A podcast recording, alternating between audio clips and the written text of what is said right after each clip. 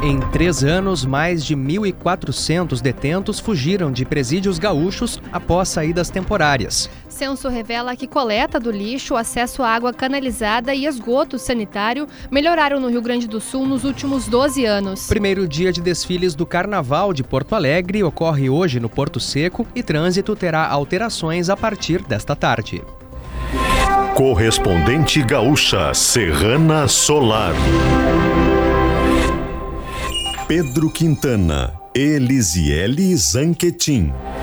Muito boa tarde, agora são 12 horas e 51 minutos. A temperatura é de 33 graus na capital. Desde 2021, 1.431 presos que receberam o benefício de saídas temporárias no Rio Grande do Sul não retornaram ao sistema prisional. Os dados foram divulgados pela SUSEP a pedido da Rádio Gaúcha. O repórter Lucas Abate tem os detalhes.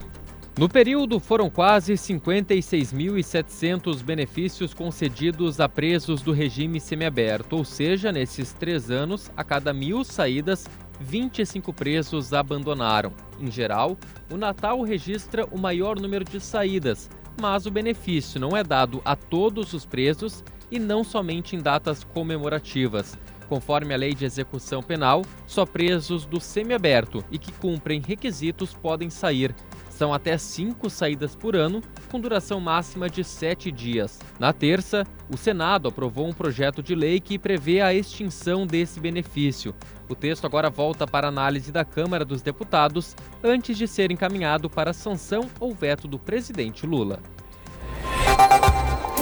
Temperatura de 33 graus em Porto Alegre, 28 em Caxias do Sul, 32 em Santa Maria e em Pelotas, 29 em Rio Grande e em Passo Fundo. Cleocum atualiza a previsão do tempo para as próximas horas mais uma tarde muito quente sobre o estado. A expectativa é de que a gente tenha temperaturas em torno de 35 graus ou 36 no oeste, na faixa dos 34 graus na área central, 33 no mínimo aqui no leste do Rio Grande do Sul. E a expectativa é que esse calorão com a umidade traga algumas pancadas de chuva em pontos do norte e noroeste do estado, talvez nordeste, e na faixa aqui das lagoas, Mirim e dos Patos com alguma chuva isolada. O calor continua para o fim de semana. Serrana Solar, a minha escolha certa.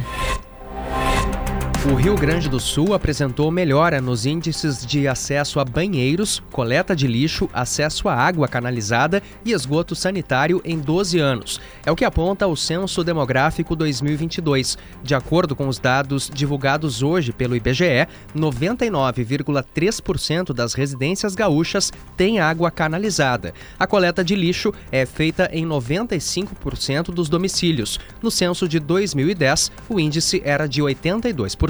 O IBGE também indicou que 99,3% das casas têm ao menos um banheiro de uso exclusivo. No último recenseamento, eram 89%. No âmbito nacional, os dados apontaram que o Brasil ainda tem 49 milhões de habitantes sem atendimento adequado de esgoto. Isso equivale a 24% da população brasileira. 4 milhões e 800 mil pessoas vivem sem água encanada. Ainda nesta edição, ex-piloto Wilson Fittipaldi morre em São Paulo aos 80 anos. Polícia investiga a suspeita de maus tratos contra crianças em escola de educação infantil na Serra. O seu sistema fotovoltaico com a distribuidora que cuida de você. Conheça os benefícios da escolha certa com a Serrana Solar. Secretaria de Segurança Pública do Estado vai apresentar hoje à tarde os resultados da sindicância da Corregedoria Geral da Brigada Militar e do inquérito da Polícia Civil sobre o caso envolvendo a abordagem a um motoboy em Porto Alegre. O caso ocorreu no último sábado no bairro Rio Branco. Investigado se houve excesso e racismo por parte dos agentes durante a ocorrência. O ex-piloto de Fórmula 1, Wilson Fittipaldi, morreu nessa manhã aos 80 anos em São Paulo. Ele estava internado desde dezembro do ano passado, quando teve uma parada cardíaca durante um almoço de Natal. Wilson é o irmão mais velho do bicampeão mundial Emerson Fittipaldi. Foi ao lado de Emerson que ele começou no automobilismo na década de 60. Em 1972, chegou à Fórmula 1, onde ficou por duas temporadas como piloto. Em 1968, os dois irmãos participaram de uma corrida nas ruas de Porto Alegre. Eles conquistaram a tradicional prova de 12 horas do circuito dos bairros Cavalhada e Vila Nova. A dupla conduzia um Fusca. O número de mortes por dengue em 2024 aumentou para 151 no Brasil. Até o momento, o país soma 740 mil casos prováveis da doença. Seis estados estão em situação de alerta por apresentarem mais de 500 casos por 100 mil habitantes. O Rio Grande do Sul já teve seis mortes e mais de 6 mil casos confirmados nesse ano. Equipes da Força Nacional enviadas pelo Ministério da Justiça ao Rio Grande do Norte começaram a chegar a Mossoró nessa madrugada. Os agentes vão reforçar as buscas pelos dois fugitivos da Penitenciária de Segurança Máxima do município. O governo federal autorizou o envio de 20 viaturas, um ônibus e 100 agentes. Mais de 500 policiais buscam, buscam pelos dois criminosos que fugiram há 10 dias. Agora em Porto Alegre, 33 graus, 12 horas e 56 minutos. Serviço. Os desfiles das escolas de samba de Porto Alegre ocorrem hoje e amanhã no Complexo Cultural do Porto Seco, na Zona Norte. O evento inicia às 8 da noite nos dois dias. Nesta sexta, os desfiles serão abertos pela Escola da Série Prata União da Tinga. A entrada nas arquibancadas será gratuita. Ao menos 10 mil pessoas são esperadas em cada noite. Haverá esquema especial de trânsito e transporte. Haverá também duas linhas especiais de ônibus, além das regulares. Os bloqueios come começam a partir das 5 da tarde e vão até o final dos desfiles no sábado. Um esquema especial de trânsito foi montado para o Grenal na tarde de domingo no estádio Beira-Rio. Às 3 horas começa a circular a linha de ônibus especiais para o transporte dos torcedores. Serviços de táxi e lotação também serão reforçados. A partir das 2 da tarde, a Avenida Edivaldo Pereira Paiva será liberada para passagem de veículos. Ao fim do jogo, a via terá fluxo em direção ao centro centro em ambos os sentidos. A CE Equatorial recebeu 862 pedidos de ressarcimento de clientes que relataram danos causados em equipamentos elétricos após o temporal de janeiro. Na ocasião, milhares de consumidores ficaram sem luz por vários dias. Os dados foram apresentados pela empresa nessa semana a deputados. Segundo a companhia, 87% dos pedidos já foram aceitos e 108 casos rejeitados estão sendo reanalisados. A Equatorial também avalia o ressarcimento para perdas de outros materiais não elétricos. O pedido de ressarcimento pode ser feito pelos canais de atendimento da empresa. A reabertura do Hospital Parque Belém, na zona sul de Porto Alegre, foi adiada novamente. A instituição foi leiloada em abril do ano passado e passará a ser chamada Sinos de Belém.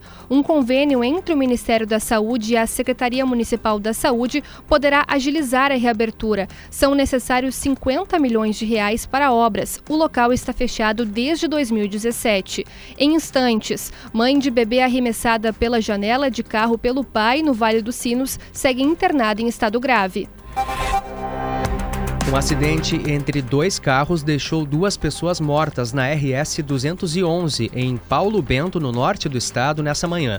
A colisão envolveu uma caminhonete Ford Pampa e um Gol. Segundo o comando rodoviário da Brigada Militar, o motorista do Gol morreu no local. Já o condutor da caminhonete foi encaminhado para o Hospital Santa Terezinha, em Erechim, mas não resistiu. A identidade das vítimas não foi divulgada. 61 pessoas foram presas nos últimos 40 dias em ações policiais que têm o objetivo de conter a onda de homicídios em Caxias do Sul.